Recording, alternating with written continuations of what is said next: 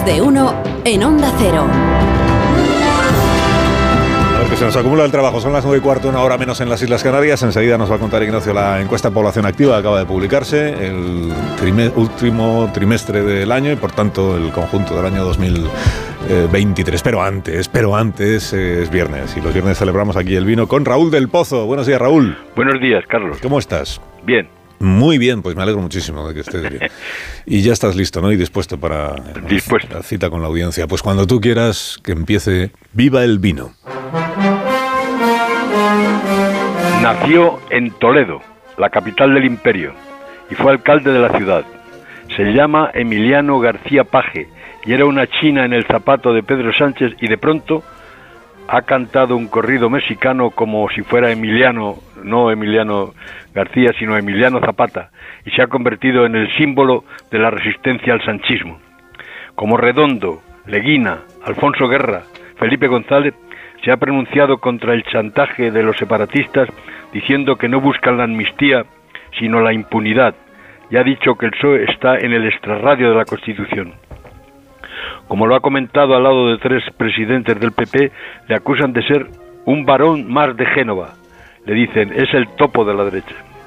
Óscar Puerte le ha amenazado. El que está en el extrarradio de la Constitución es el señor Paje.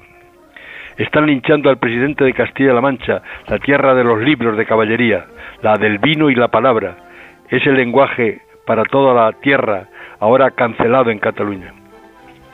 Emiliano ha roto la docilidad del aparato, sabe que echan a todo Dios que se opone, pero le protege su mayoría y ya es la esperanza de este invierno embarrado.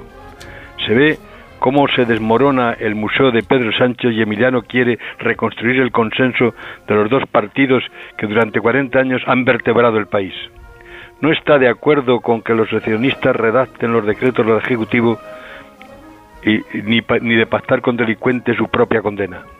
Castilla-La Mancha, querido Carlos, es una inmensa bodega que no quiere ventajas ni fueros, sino igualdad, porque cree que de hombre a hombre no va nada. Lo dice Sancho. Yo no quiero los despojos del enemigo, sino pedir y, suplicar a algún amigo, si es que lo tengo, que me dé un trago de vino, que me seco. ¡Viva el vino!